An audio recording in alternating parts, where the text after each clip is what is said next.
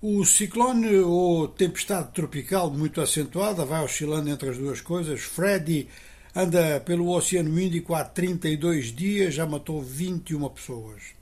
Atingiu com muita força Madagascar, onde quatro pessoas morreram e há grandes estragos materiais, e agora as atenções voltam-se para Moçambique.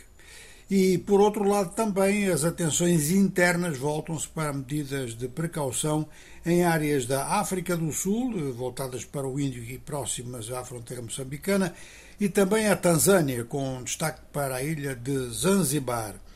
Estes problemas no Oceano Índico, segundo alguns meteorologistas, são normais, segundo outros, apresentam alguns aspectos de agravamento, digamos que dá dois anos para cá.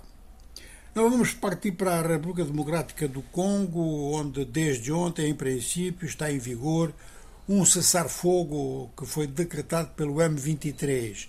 Isto implicaria a retirada de forças do M23 de diversas posições, principalmente na tríplice fronteira Congo, Uganda, Ruanda. Esta decisão do M23 vem na sequência de negociações com os negociadores angolanos no sentido justamente, primeiro, do M23 ter direito a uma negociação direta, teve, o Presidente João Lourenço anunciou, e por outro lado, que o M23 cumpra então aquilo que tem sido acordado em diversas reuniões, através de dois mediadores, pelo menos, Angola e o Quênia. Digo pelo menos porque é provável que hajam algumas mediações assim da Igreja, de ONGs internacionais com peso, ou talvez mesmo até de forma muito subreptícia da parte da França e dos Estados Unidos. Se não houver da parte destes dois, eles estão muito, muito atentos a isso, estão a olhar muito, até porque ambos consideram que o M23 é uma criação do Ruanda. O Ruanda que tem boas relações, em princípio, com os dois, estes dois grandes países. Bom, o que se passa agora é o seguinte.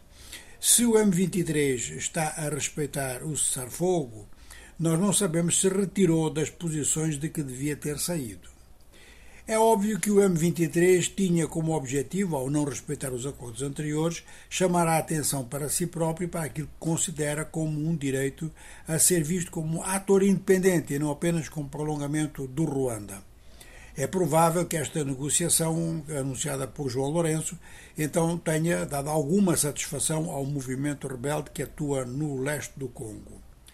Ainda assim, algumas dúvidas se o M23 não vai exigir mais algo no fim, digamos que no fim do dia de hoje, por exemplo, ou amanhã, caso alguém reclame de que o cessar-fogo não está a ser cumprido nas normas em que devia estar.